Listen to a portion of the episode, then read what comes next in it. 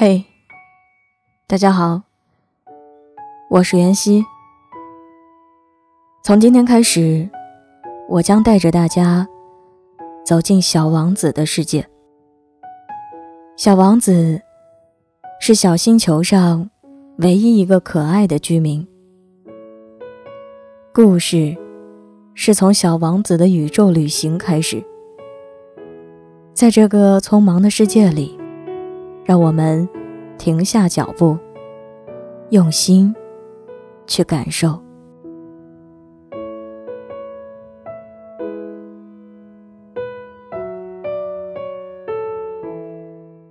六岁那年，我在书上看到一幅很精美的画。那本书和原始森林有关，名字叫。真实的故事里面有一条大蟒蛇，正要吞食野兽。这里是那幅画的副本，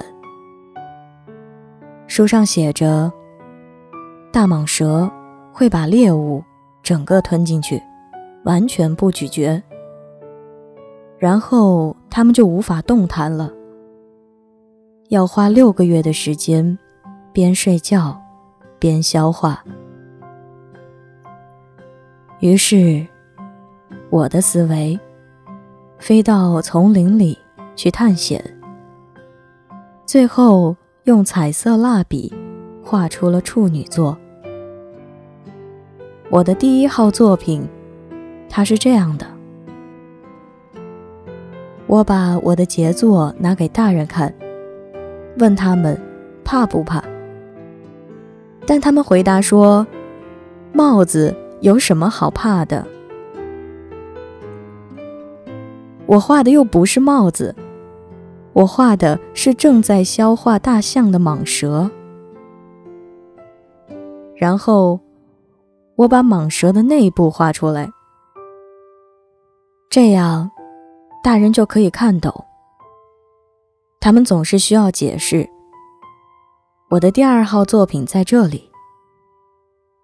大人建议我最好别再画大蟒蛇，不管是肚皮敞开的还是肚皮闭上的，我应该专心学习地理、历史、数学和语文。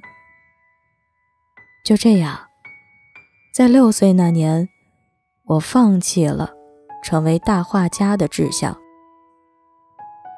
第一号和第二号作品的失败，让我很灰心。大人自己什么都不懂，总是要小孩来向他们解释，这让我觉得很累。所以我只好选择别的职业，学会了开飞机。我飞遍整个世界，地理知识对我确实很有帮助。